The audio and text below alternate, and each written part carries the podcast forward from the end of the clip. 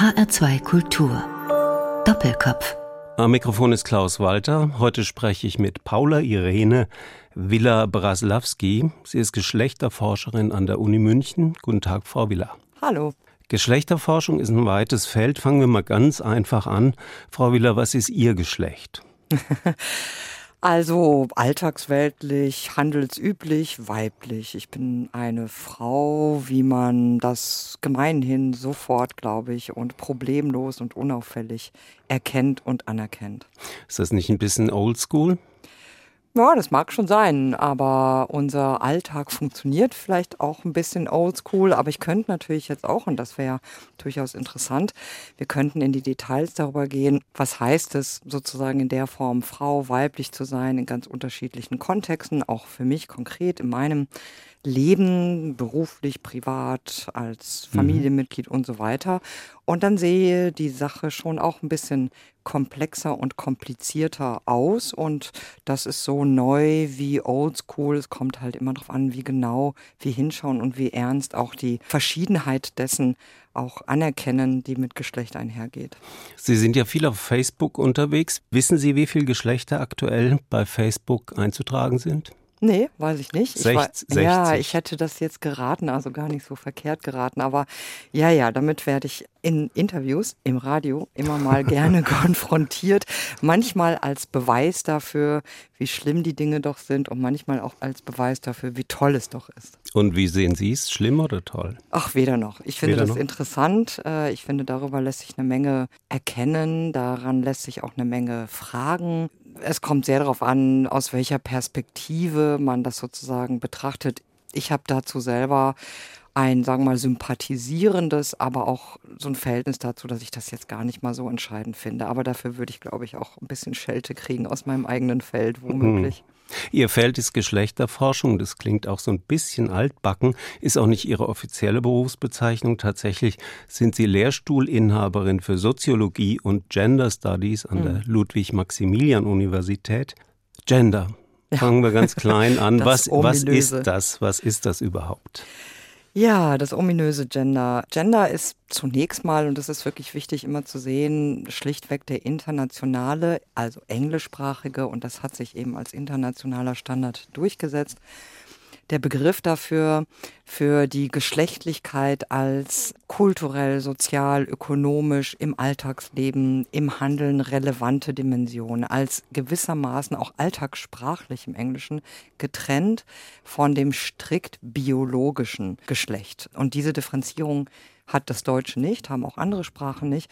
Und in der Forschung, aber eben auch in vielen politischen Konstellationen hat sich deswegen diese Bezeichnung Gender etabliert, weil sich da auch äh, deutlicher noch sprechen lässt darüber, wie im Alltag, im sozialen, im gesellschaftlichen Leben, in unser aller sozusagen auch individuellen Leben Geschlechtlichkeit relevant ist. Jetzt ist dann die Frage, unabhängig von oder in Vermittlung mit oder wie auch immer zu diesen biologischen Aspekten. Mhm. Das ist zunächst mal das Grund, aber ich würde noch gern ergänzen, dass in den Gender Studies es eine große Debatte immer wieder darüber gibt, wie in allen Disziplinen und wissenschaftlichen Feldern, was denn dieser Grundbegriff genau meint. Wenn Sie in die Familienforschung schauen, ist das genauso eine Frage, wie wenn man in die Molekulargenetik schaut, auch da wird immer wieder gerungen darüber, was ist eigentlich dieser Grundbegriff. Und in den Gender Studies würde ich ganz zusammenfassend sagen, meint Gender eine biosoziale, eine kulturell natürliche Geschlechterdifferenz mit einer ganz offenen Fragestellung dafür, wo diese Differenz verortet ist, wie sie erlebt wird, welche Bedeutung sie hat, ob sie wichtig ist oder nicht und so weiter und so vieles fort. Also wir haben uns äh, quasi jetzt dran getastet und äh, das Gegenstück dazu ist das biologische Geschlecht, äh, im Englischen als Sex bezeichnet. Diese Unterscheidung hat sich ja weitgehend durchgesetzt, äh, wenn man mal diejenigen ignoriert, die permanent von Genderwahn reden, auf mhm. die kommen wir später noch. Aber sie gehen dann noch in ihrer Forschung ein bisschen weiter. Also hier Sex, dort Gender. Mhm. die Unterscheidung ist quasi ein erster Schritt, aber wohin geht es dann weiter, Frau Villa?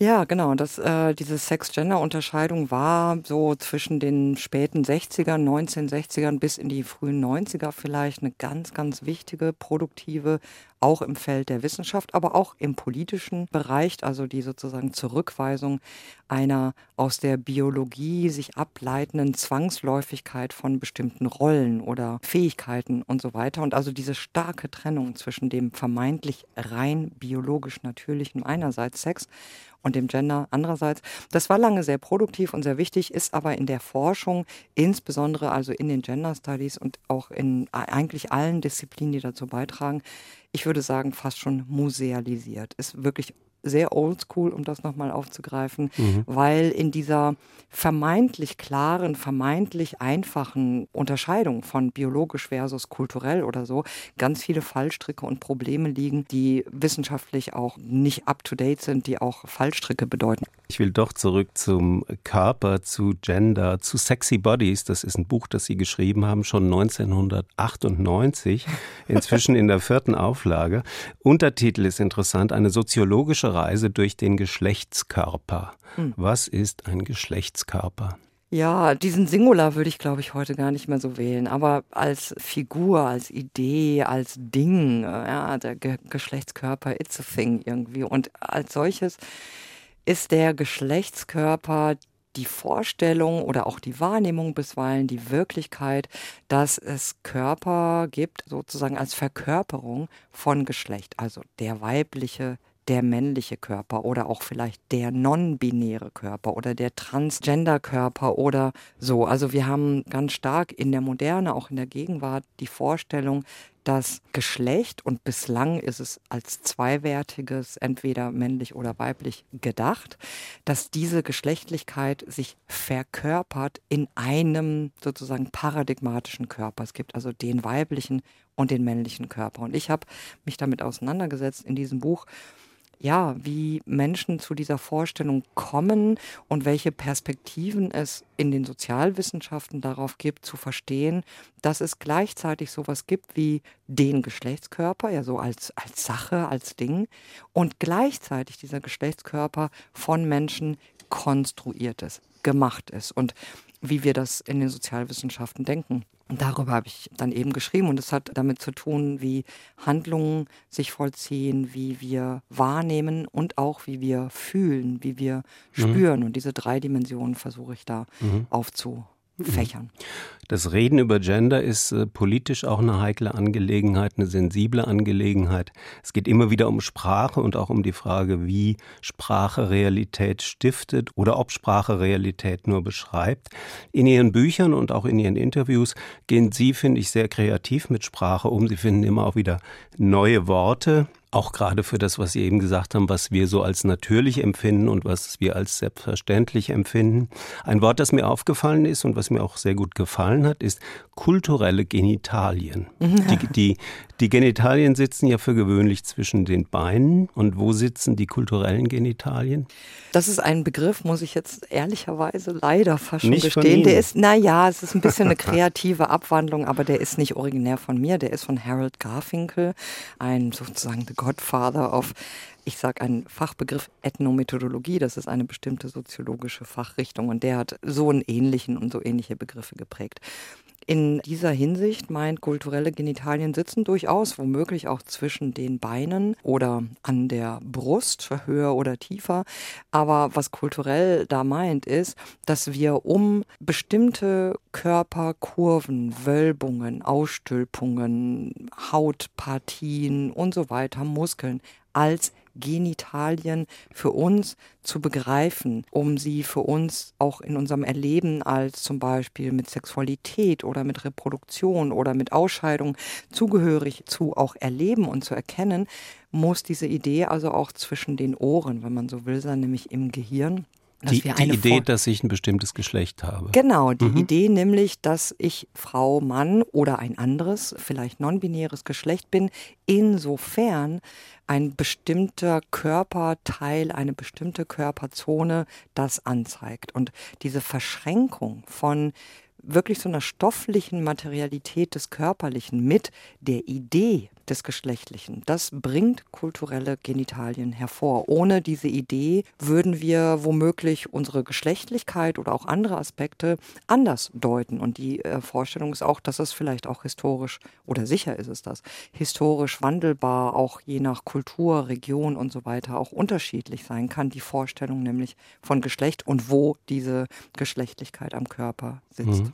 Also ist es so umgangssprachlich formuliert, dass wir sozusagen unsere Geschlechterrolle spielen, weil wir auch von Kindheit an an diese Rolle gewöhnt werden. Also Kinder werden binär erzogen in aller Regel.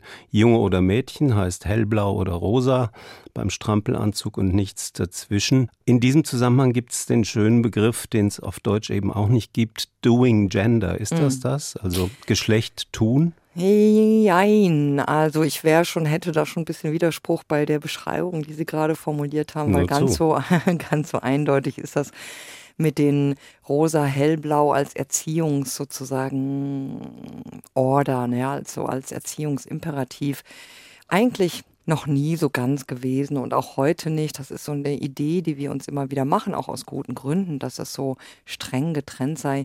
Tatsächlich wenn wir uns unsere eigene Erziehung, ob als Kinder oder als Eltern oder bei anderen anschauen, sehen wir, da gibt es ganz schön viel Gender Trouble, schon da, wo wir das manchmal gar nicht vermuten. Dann gibt es die Jungs, Nämlich? die sich doch Glitzer, ja, die Jungs hm? im Kindergarten, die sich die Nägel Glitzer lackieren wollen und die Mädchen, die unheimlich gut in Mathe sind und die Kinder, die sich gar nicht so deutlich einfügen oder beschreiben in eben diese Binarität.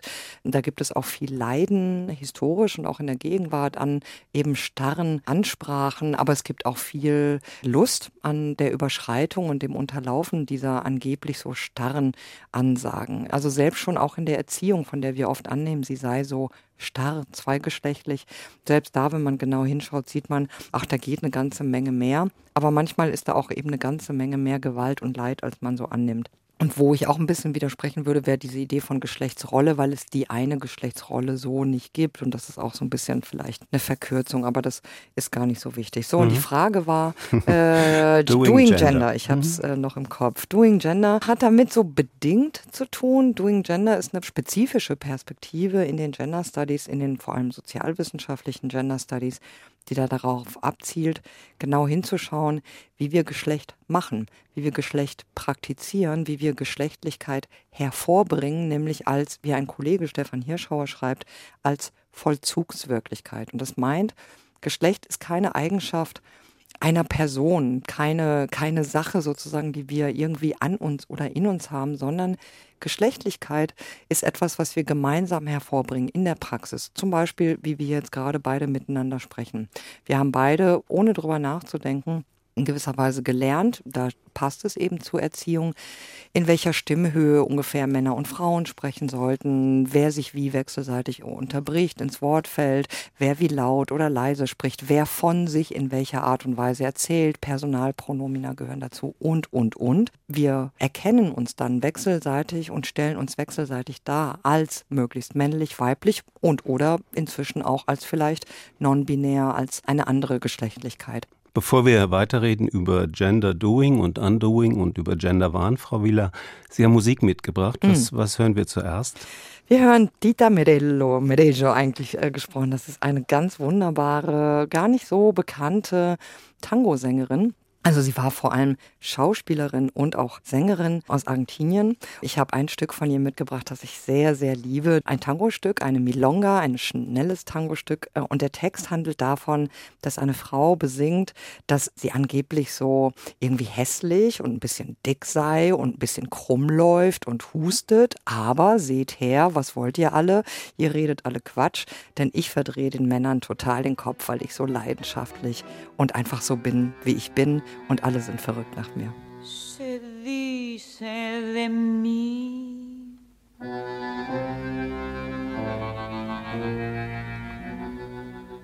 Se dice de mí.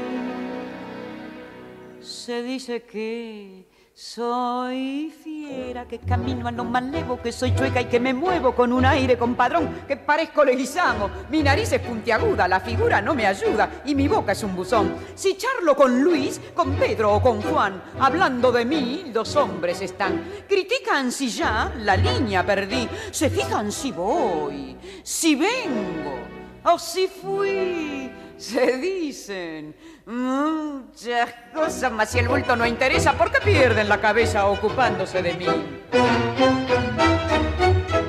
Yo sé que muchos que desprecian comprar quieren, suspiran y se mueren cuando piensan en mi amor. Y más de uno se derrite si suspiro y se queda si lo miro resoplando como un foro. Der Doppelkopf auf H2 Kultur heute mit Paula Irene Villa-Braslawski. Sie ist Geschlechterforscherin an der Uni München. Sie haben mir eine lange, lange Liste mit Lieblingsliedern geschickt, die wir leider nicht alle hier spielen können und auch Kommentare.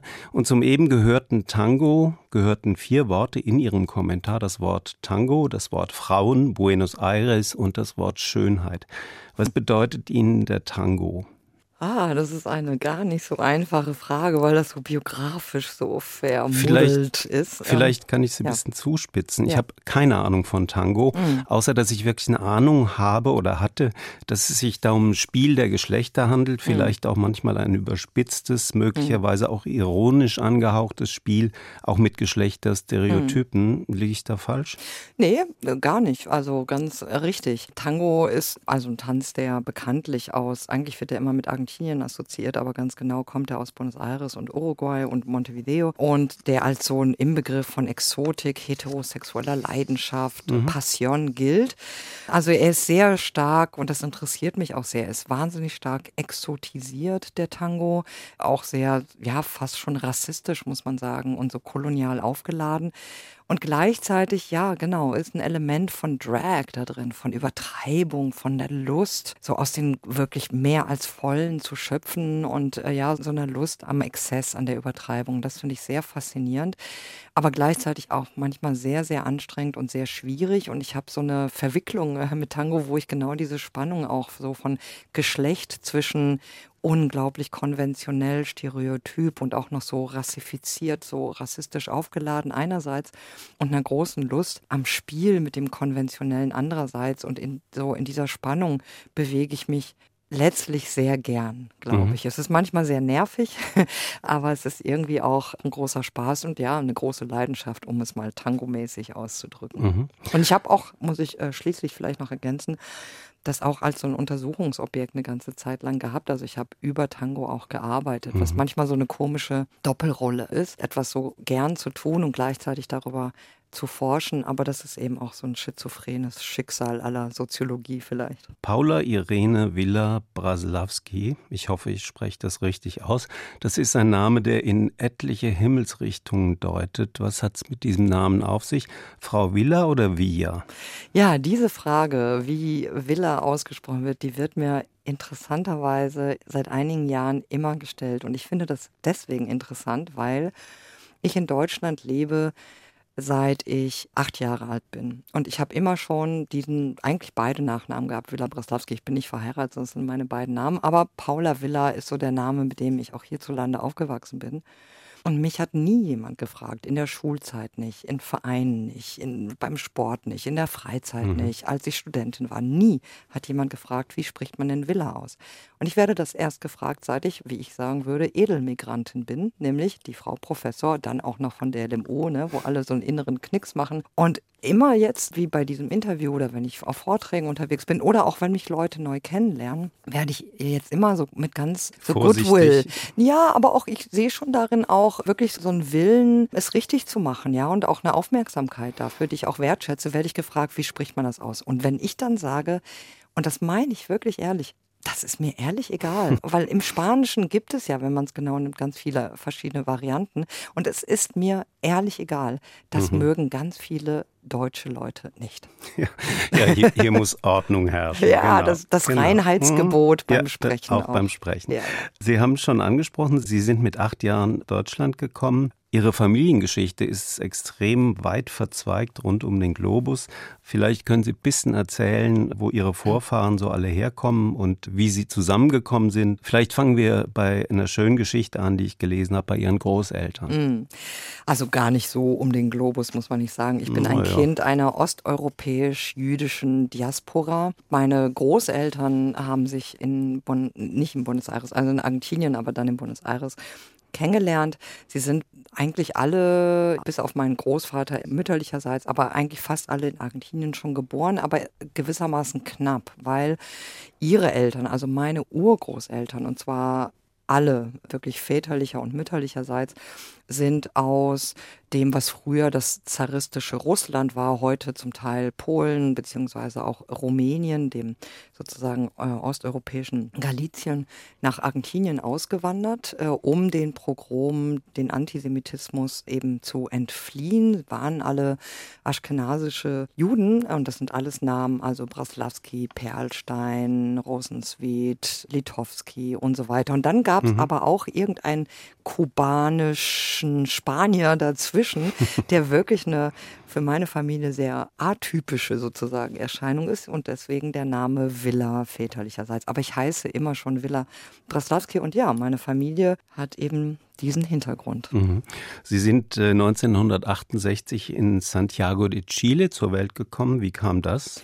Das sind politische Zufälle, kann man gar nicht sagen, politische Umstände. Meine Familie kommt, wie gesagt, aus Buenos Aires, meine Eltern auch. Meine Eltern waren damals beide Doktoranden, Doktorandinnen in der Chemie in Buenos Aires und 1966 hat ein Militärputsch Onganía als ein Element dieses Putsches, dieses Staatsstreiks die Universität von Buenos Aires äh, interveniert, also die Polizei ist in die Universität rein und hat die Leute, die dort waren, die auch zum Teil wie meine Eltern auch durchaus in sozialistischen Zirkeln aktiv waren, aus der Uni, aus dem Gebäude geprügelt. Es gibt Fotos, wo mein Vater jedenfalls die Uni so verlässt. Und was dann passiert ist, ist, dass aus Protest fast alle äh, und ganz großer Teil der Lehrenden, der Dozenten und Dozentinnen und auch der dort angestellten Wissenschaftler und Wissenschaftlerinnen zurückgetreten sind aus Protest. Und ein großer Teil ist so als ganze Gruppe nach Santiago de Chile gegangen und hat dort an der Universität weiter geforscht und auch ihre Promotion gemacht. Und meine Eltern waren dabei und ich bin 1968 deswegen in Santiago de Chile geboren. Und wie sind Sie dann nach Deutschland gekommen? Mit dem Flugzeug, wie ich immer zu sagen pflege. Ja. Ähm, Also mit, der, mit dieser Fluchtgeschichte der Familie, mit der jüdischen Geschichte ausgerechnet Deutschland, sind Sie Ja. wahrscheinlich auch schon oft gefragt worden. Nee, gar nicht. Ich bin Nee? gar nicht oft gefragt Also ins worden. Land das finde ich der Mörder? interessant. Ja. Meine Eltern haben sich sehr früh getrennt, äh, als ich eineinhalb Jahre alt war, ganz klein. Also insofern ist meine eigene biografische Geschichte ganz eigentlich ausschließlich mit meiner Mutter und ihrer Familie verbunden. Und meine Mutter war und ist Biochemikerin, Wissenschaftlerin, hat wirklich eine sehr steile akademische Karriere gemacht und zugleich politisch, vor allem forschungswissenschaftspolitisch aktiv in linken Kontexten. Diese Mischung hat dazu geführt, dass sie selber eigentlich in Argentinien nie wirklich dann lange arbeiten und leben konnte. Sie ist konkret auch bedroht worden, kurz vor dem Militärputsch 1976, auch wirklich mit der Bedrohung, ihre Kinder würden sonst entführt werden, wenn sie das Land nicht innerhalb von anderthalb Tagen verlässt, was sie dann auch gemacht hat, weswegen wir alle überlebt haben. Und dann sind wir in den USA gewesen und in Kanada. Und meine Mutter hatte einfach befristete Stellen in der Wissenschaft. Das war nie eine offizielle Exil- oder Fluchtgeschichte, sondern eben als Akademikerin hatte sie auch das Glück, das Privileg, das hart erarbeitete auch, an den Unis Stellen zu haben. Und dann waren wir in Kanada, in Edmonton und ihre Stelle, ihre befristete als Postdoc lief aus und sie hat sich wirklich an ganz vielen Stellen beworben. Es hätte Italien, es hätte Kuba, es hätte woanders sein können. Und es wurde ein Max-Planck-Institut in Mülheim an der Ruhr. Und so sind wir nach Deutschland, was für meine Mutter zunächst ein großes Glück war. Ich glaube, sie hat das auch so erlebt, ähm, würde das heute sicher auch so sagen, aber wirklich auch sehr, sehr schwer. Also Mhm, tatsächlich ja. genau mit dieser jüdischen Geschichte. Und ja, ich bin damit aufgewachsen, immer mit der Frage, du, wenn die äh, kleine Oma da so alt ist, was hat die wohl dann damals gemacht und so weiter. Hm, und ja. ähm, das war sehr präsent. In die Gegenwart, das ist vielleicht eine intime Frage, vielleicht zu intim, aber wie ist es äh, für Sie heute in Deutschland zu leben als Jüdin oder anders? äh, Wie oft werden Sie heute daran erinnert, dass Sie Jüdin sind? Das ist eine wirklich sehr aktuelle Frage. Ich finde sie gar nicht zu intim, aber ich kann sie gar nicht so deutlich beantworten, weil sich diese Frage für mich gerade sehr bewegt und mich auch sehr bewegt. Und ich habe keine deutliche Antwort darauf. Ich komme aus einem jüdischen Kontext und kenne äh, jüdisch sein als wirklich vor allem in einer Vielfalt und Fülle von Formen, aber eben nicht in Deutschland, sondern aus Argentinien, aus den USA. Ich kenne die Bandbreite dessen, was es heißt, jüdisch zu sein. Und das ist, diese Bandbreite ist etwas, was ich in Deutschland nie wahrgenommen habe. Vielleicht habe ich auch nicht genau hingeschaut oder ich habe dich danach gesucht. Und jetzt ist mir das wahnsinnig wichtig. Es hat mit der Veränderung im politischen, im Großen wie im Kleinen in den letzten Jahren auch hierzulande zu tun, nämlich meinem Bedürfnis danach äh, in diesem Land, ich bin ja deutsche Staatsbürgerin seit doch einigen Jahren und mit meinen Bedürfnissen in diesem Land dazuzugehören in der Differenz, also als migrantisch, als jüdisch, aber als nicht religiöse Jüdin, als Wissenschaftlerin, als irgendwie, ich würde mich schon auch als queer verstehen. Also in all diesen Differenzen, und da geht es mir wie sehr, sehr vielen anderen Menschen in diesem Land auch, das Bedürfnis danach, auch in dieser Differenz, ohne sie zu dramatisieren, aber auch ohne sie zu übersehen, wahrgenommen zu werden. Und mhm. in dieser Konstellation ist mir jüdisch sein wichtig. Ich trage einen Davidstern, ähm, das habe ich immer schon mal phasenweise gemacht. Tja, ich muss mal schauen, wie es damit so geht. Mehr mhm. kann ich im Moment gerade gar nicht dazu sagen, mhm. aber es ist mir wichtig. Paula Willer-Braslawski, Genderforscherin und auch dieses Thema hat äh, mit Genderforschung zu tun. Im vergangenen Herbst äh, haben Sie sich auch geäußert zu dem Terroranschlag in Halle. Damals hatte ja ein Neonazi versucht, eine Synagoge zu stürmen und Jüdinnen und Juden zu ermorden. Und Sie haben was Interessantes geschrieben. Der Attentäter von Halle war antisemitisch und antifeministisch radikalisiert, ohne Genderperspektiven keine angemessene Auseinandersetzung mit Rassismus, Antisemitismus oder andere Formen antidemokratischer Ideologien und Praxen. Ohne Genderperspektive keine sinnvolle Präventions- und Bildungsarbeit. Können Sie hm. das erläutern? Ja, Formen von Menschenverachtung und Formen von gruppenbezogener Menschenverachtung, wie das äh, der Kollege Heidmeier nennt, die haben immer auch geschlechtliche Komponenten. Das ist nicht neu. Der historische Antisemitismus zum Beispiel in Europa hat auch eine ganz starke Komponente, zum Beispiel der demütigenden, der abwertenden, zum Beispiel so Stereotypen, Feminisierung des Jüdischen, also die Karikierung, die Demütigung, die Abwertung von jüdischen Menschen ging auch historisch stark einher, damit zum Beispiel ihnen ihre Männlichkeit, den Männern also ihre Männlichkeit abzusprechen. Oder der Rassismus etwa in den USA weltweit operiert ganz stark mit der Animalisierung der männlich Schwarzen in Anführungszeichen Sexualität, also der Karikierung von schwarzen Männern als so animalisch, triebhaft, lüstern, wild mhm. und so weiter. Das sind nur zwei Beispiele und viele weitere ließen sich anführen dafür, wie ebenso Formen von Rassismus, von Antisemitismus immer auch, nicht nur, aber auch, und zwar immer als dazugehörig so eine Geschlechterkomponente haben. Und wenn wir die nicht wahrnehmen, wenn wir so tun, als sei zum Beispiel Geschlecht irgendwie gar nicht so wichtig und das eigentliche Problem ist Rassismus oder ist Antisemitismus, dann verfehlen wir die Wirklichkeit dessen, wie solche Ideologien und auch solche Gewalt äh, tatsächlich funktioniert. Und man muss das wirklich in der Gleichzeitigkeit denken. Das ist manchmal so ein bisschen verwirrend vielleicht, aber so funktioniert das wirklich in echt ganz konkret. Ich darf Sie nochmal von Facebook zitieren, Paula Wieler-Braslawski. Im vergangenen Herbst 2019, da haben Sie geschrieben, beziehungsweise Sie haben eine Pressemeldung zitiert, 16 Prozent der Thüringer würden der Aussage zustimmen, Menschen jüdischen Glaubens hätten etwas Besonderes an sich und passen nicht so recht zu uns. Bei einer Studie 2018 hatten dieser Aussage nur 9 Prozent der Thüringer zugestimmt. Soweit das Zitat. Und Ihr Kommentar war sehr lakonisch womöglich haben Sie zunehmend recht. Hm. Ja. ja, das war man wirklich ein bisschen ja, ratlos, verzweifelt oder auch zynischer Kommentar dazu zu sagen, ja, also wenn man immer wieder gesagt bekommt oder wenn man gespiegelt bekommt oder wenn es hinreichend viele Menschen gibt, die behaupten, du passt nicht zu uns als jüdischer Mensch oder ne, was auch anderes äh, vielleicht auch einsetzbar wäre. Also du passt nicht zu uns als jüdischer Mensch, dann ist das auch irgendwann so. Dann ist man ausgeschlossen von dem Kreis derjenigen, die ohne Angst vor Gewalt, die ohne Verachtung sicher leben können irgendwo. Und mhm. das habe ich damit mhm. gemeint. Mhm. Wir bleiben noch mal in Thüringen. Eine Zeitungsmeldung, die ich gefunden habe. 28 Prozent der Männer in Thüringen bei der Landtagswahl, 28 Prozent haben die AfD gewählt, 18 Prozent der Frauen. Einen größeren Geschlechtsunterschied gibt es bei keiner anderen Partei. Und die Rede ist hier von einem gewaltigen Gender Gap. Wie mhm. begründen Sie das? Ich bin ein bisschen vorsichtig bei solchen Zahlen, weil ich nicht weiß, wie, sagen wir mal, typisch oder wie nachhaltig dieser Gender Gap an der Stelle ist. Das kann schon auch was Punktuelles sein. Anders gesagt, ich halte nicht viel davon, von der These, dass Frauen per se demokratischer, pluralistischer, menschenfreundlicher, ähm, Besser. Irgendwie besser, genau, anders wählen als Männer per se.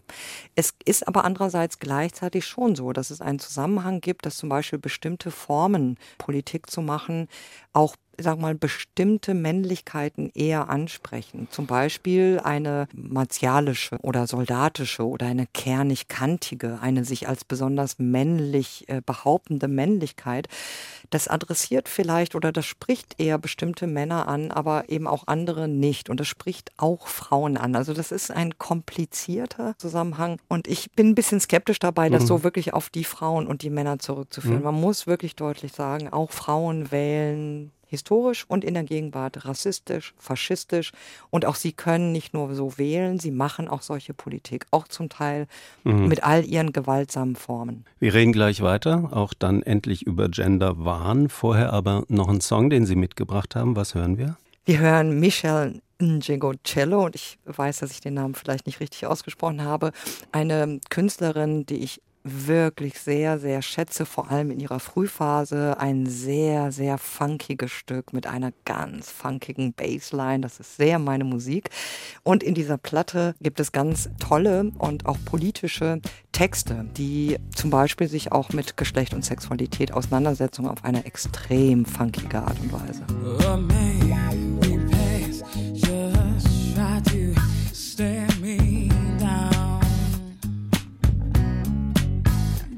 When I looked at you, you looked at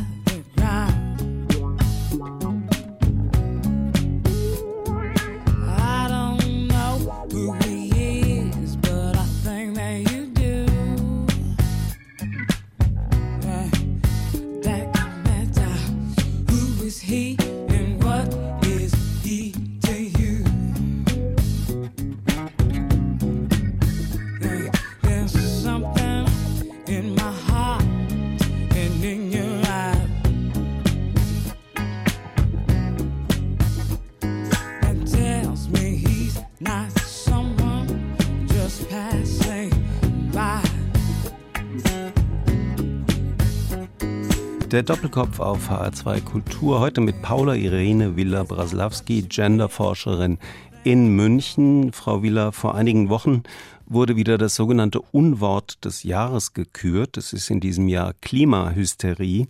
Ist die Klimahysterie sowas wie die jüngere Schwester vom Genderwahn? Ja, interessant. Auch an dem Begriff Klimahysterie sieht man, wie Geschlecht immer auch eine Rolle spielt. Hysterie ist ja historisch und auch in der Gegenwart eine sehr weiblich besetzte mhm. Form von vermeintlicher sozusagen Pathologie von Krankheit. Also das ist schon mal äh, wieder so ein interessantes Ding da drin. Ja, also tatsächlich Klima wie auch Gender, wie auch Migrations-, Asylsfragen sind wahrscheinlich im Moment die Fragen, die am stärksten polemisiert werden, die am stärksten erregen, die am stärksten sozusagen auch emotionale Debatten von sehr fragwürdigem Niveau triggern. Äh, ja, Genderwahn ist ja in den letzten Jahren auch ein Kampfbegriff geworden, im Kulturkampf ein Kampfbegriff quasi der neuen Rechten. Wie erklären Sie sich das? Hat das mit Angst vor zu komplizierten Verhältnissen zu tun? Man spricht ja dann immer schnell von den Abgehängten oder vom weißen alten Mann. Das sind ja sehr dürftige Erklärungen eigentlich. Ist da eine Angst vor einer zu komplexen Gesellschaft im Spiel, wenn die Leute so herziehen über Genderwahn und über die 60 Geschlechter bei Facebook? Mhm. Ich glaube nicht. Äh, also ich bin mir nicht sicher. Letztlich werden verschiedene Faktoren und Ursachen dann irgendwie dazu geführt haben, dass Gender so ein krasser Aufreger geworden ist. Aber das mit der Komplexität, Das glaube ich gar nicht so sehr. Ich glaube, Menschen sind im Allgemeinen und Gesellschaften auch durchaus in der Lage, mit Komplexität umzugehen. Und es gibt nicht immer wie so ein, ja, wie so ein, wie so ein Natur oder so gegebenes Bedürfnis danach, die Dinge einfach und überschaubar zu halten. Also das mag schon mal sein, aber ich glaube, das ist gar nicht so zentral. Ich glaube, dass ein wichtiges Element, was Gender zu so einem Aufreger gemacht hat, ist, dass an dem Thema Gender sich zwei ganz zentrale Aspekte so verdichten lassen. Das eine ist so eine populistische Logik von wir gegen die, wir hier unten, die normalen Menschen, die Masse, der Common Sense, der Menschenverstand, das Normale gegen die da oben, gegen die da oben, die abgehoben sind, gegen die Lobbys, gegen die, die uns sozusagen unterdrücken, die uns abzocken, die uns was voraus haben. Also diese so populistische Gegeneinanderlogik, die lässt sich mit dem Genderbegriff ganz gut machen, weil an Gender, der ist englischsprachig, der Begriff. Der ist in Gender Mainstreaming drin, was sich äh, ganz stark mit Brüssel und der EU verbindet. Das wird ganz stark adressiert als ein Teil so von Eliten, akademischer Elfenbeintürme, die so überalimentiert da ihr Ding machen mit unseren Steuergeldern. Also all das lässt sich auf Gender projizieren. Das ist das eine. Das andere ist, dass tatsächlich in Gender ja drinsteckt und da ist auch was richtig verstanden worden von vielen, auch die dagegen polemisieren dass Gender ja ein Begriff ist, wir hatten es vorhin schon, der durchaus umfasst, dass Geschlechtlichkeit nämlich selbst gestaltbar ist, dass wir als Menschen individuell oder als Gesellschaft Geschlechtlichkeit selber machen. Dass Geschlecht also nicht etwas ist, was irgendwie gegeben ist. Und daraus lässt sich so der Strick drehen, von uns wird erwartet, alles selber zu tun. Es gibt gar nichts mehr, was irgendwie so unverfügbar ist. Es gibt irgendwie gar nicht mehr sowas wie die Schöpfung oder wie die Natur oder das, was eben äh, nicht da ist. Und darin steckt, glaube ich, also ich glaube in der in diesem Strick, also das so als Überforderung zu erleben oder das so zurückzuweisen, steckt ein Bedürfnis danach zu sagen, ey, stopp. Nicht alles muss von mir selbst gestaltet werden. Ich will mhm. nicht und ich kann nicht für alles selber verantwortlich sein. Und ich glaube, das ist so ein Unbehagen an so auch, ne, das verbindet sich auch damit, so ein Unbehagen an so dem, was wir neoliberale Globalisierung oder so nennen, also an so Verhältnissen, die dauernd von uns erwarten und uns zumuten, uns dauernd selber neu zu erfinden, mhm. noch fitter zu machen, noch mhm. optimierter, mhm. noch mehr kreativ, noch superer sozusagen und noch besonderer als alle anderen zu sein. Und all dieses Unbehagen mit dieser Logik, das lässt sich eben auch auf Gender projizieren. Und gar nicht mal so zu Unrecht in gewisser Weise. Mhm. Sie haben gerade gesagt, noch fitter, sich neu erfinden. Sich neu erfinden war ja mal ein großes Versprechen. Mittlerweile ist es so ein bisschen gekippt und ist jetzt eher auch eine Drohung. Dazu mhm. gehört auch ein Feld, wo Sie geforscht haben, nämlich die Optimierung des Körpers, mhm. Schönheitsoperationen. Vor allem junge Frauen arbeiten ja immer mehr und äh, auch immer früher an der Optimierung, an der chirurgischen und kosmetischen Veränderung ihrer Körper. Sehr interessant finde ich den Trend, dass junge Frauen so einen betont künstlichen Look anstreben, also quasi so eine Instagram-Version von sich selbst. Äh, was sagen Sie zu der Entwicklung? Finde ich total interessant. Ich versuche auch da nicht zu werten und das nicht so zu beurteilen, das ist ganz schlimm oder ganz toll, sondern erstmal durchaus auch eine Kontinuität zu sehen es ist ja falsch anzunehmen, dass Menschen, Frauen, Männer, welche Geschlechter auch immer, sich historisch nicht durch Medien wahrgenommen hätten. Anders gesagt, wenn wir uns heute selber wahrnehmen, unsere Körperlichkeit, unser Aussehen und auch gerade jüngere Leute das tun durch sozusagen den Blick von Instagram oder Snapchat oder so hindurch, dann ist das die Fortsetzung einer Logik, die wir in der Moderne spätestens immer schon kennen, nämlich uns durch Medien wahrzunehmen, durch Fotografie, durch Bilder, die wir aus Filmen haben und so weiter. Da ist gar nicht so viel was anderes. Aber was anders ist, ist, dass wir diese Medien auch viel mehr als in anderen Medien selber auch produzieren. Wir konsumieren nicht nur diese Bilder, wie das vielleicht früher mehr der Fall war, sondern wir produzieren auch alle diese Bilder. Und damit geht einher, vermute ich, oder ist mein Eindruck, ja, ein viel stärker, so, so ein pragmatischer ähm, Zugang zum eigenen Körper, der heißt, das ist modellierbar, das ist machbar. Mhm. Mein Gesicht ist mehr wie so eine, ja, da kann ich wie so eine Maskenbildnerin oder wie so ein Maskenbildner damit umgehen. Und das ist auch ein großer Spaß. Das ist auch ein großer Gewinn. Das mhm. ist auch eine große Freiheit in gewisser Weise. Und zugleich ist das immer auch Stress und Leistung und Druck und mhm. ähm, etwas, was auch wirklich sehr anstrengend und sehr stressig und sehr verunsichernd zugleich sein kann. Es ist beides. Mhm. Sie haben über Körper gesprochen. Ein wesentlicher Aspekt äh, in dem Zusammenhang ist für mich die Pornografie im Internet. Sie haben einen Text mhm. geschrieben, der heißt Pornofeminismus, mhm. soziologische Überlegungen zur Fleischbeschau im Pop. Was verstehen Sie unter Pornofeminismus? Also diesen Begriff habe ich da so ein bisschen zugespitzt verwendet, nämlich das für, kann man sagen. Ja. also was ich sagen will, ist gar nicht so systematisch entwickelt. Aber was ich damit meine, ist, dass es im Pop schon ziemlich lange und spätestens seit Madonna, aber eigentlich geht das auch noch auf Formen davor zurück, so eine Strategie des Empowerments gibt, also des sich selber stark machens, des sich selber mächtig machens durch pornografische Elemente. Und ich würde das zugespitzt mal ganz bündig formulieren in äh, der Form, ich fick dich. Also sozusagen diese pornografische Form, die sagt, ich bin die, die ficken kann und die auch entscheiden kann, in welche sozusagen Pornoposition sie geht. Und das wird so als Empowerment ausgegeben. Also mhm. ich bin so stark, ich bin so frei, als Frau beispielsweise, dass ich nicht so ein Opfer bin, dass ich nicht mich äh, hingebe, weil ich muss, dass mhm. ich ausgebeutet werden, sondern wenn ich sexy bin, wenn ich begehrenswert bin, wenn ich Fleisch, Frischfleisch bin, dann weil ich das so möchte. Und mhm. wenn ich Sexobjekt bin,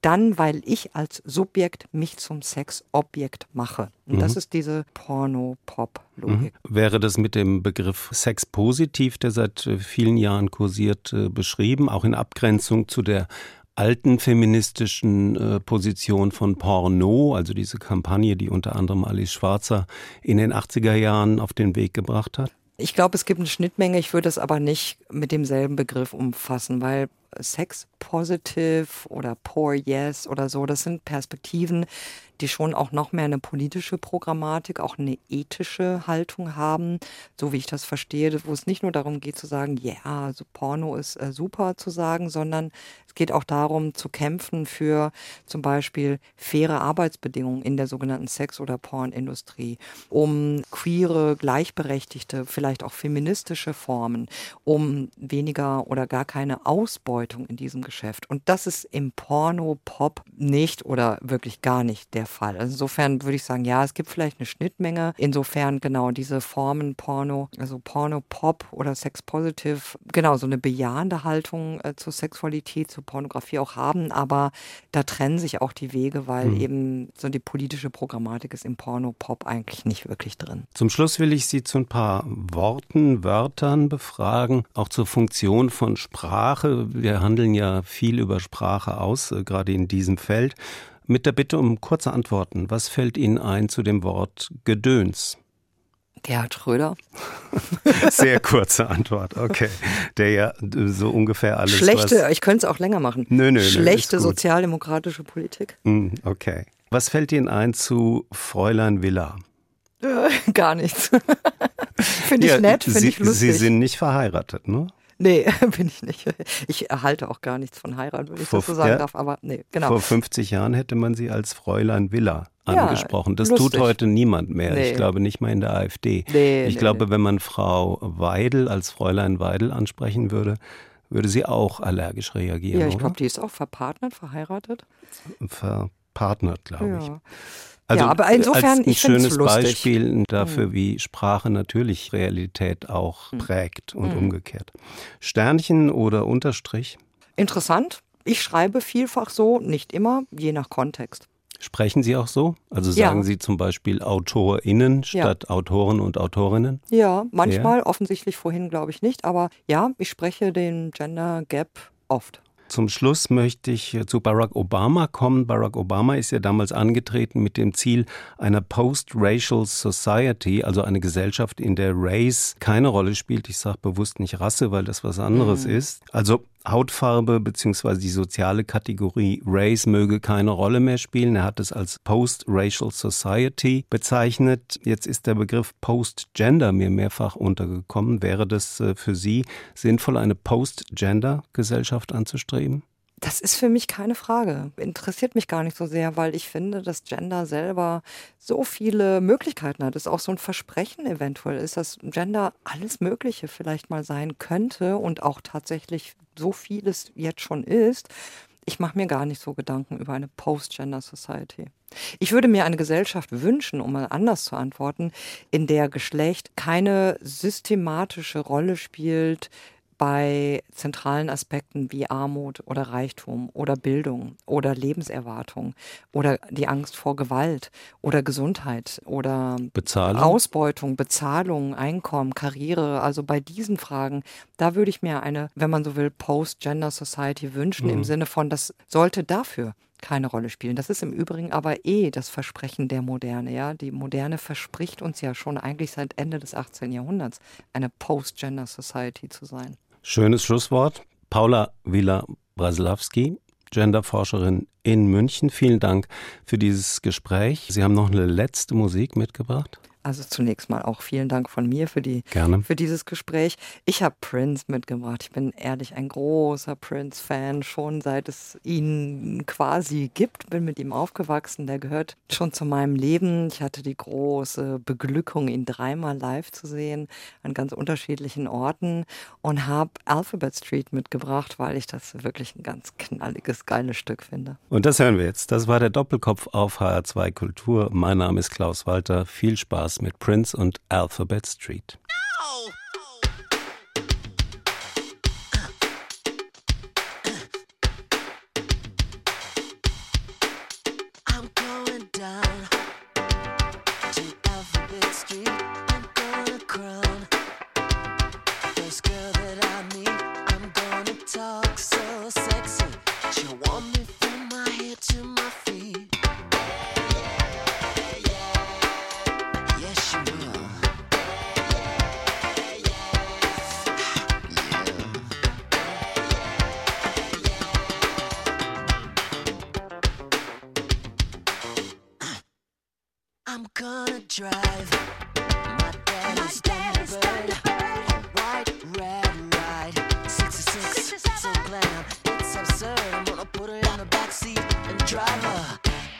HR2 Kultur Doppelkopf. Aus urheberrechtlichen Gründen müssen wir Musiktitel in unserem Podcast-Angebot ausblenden.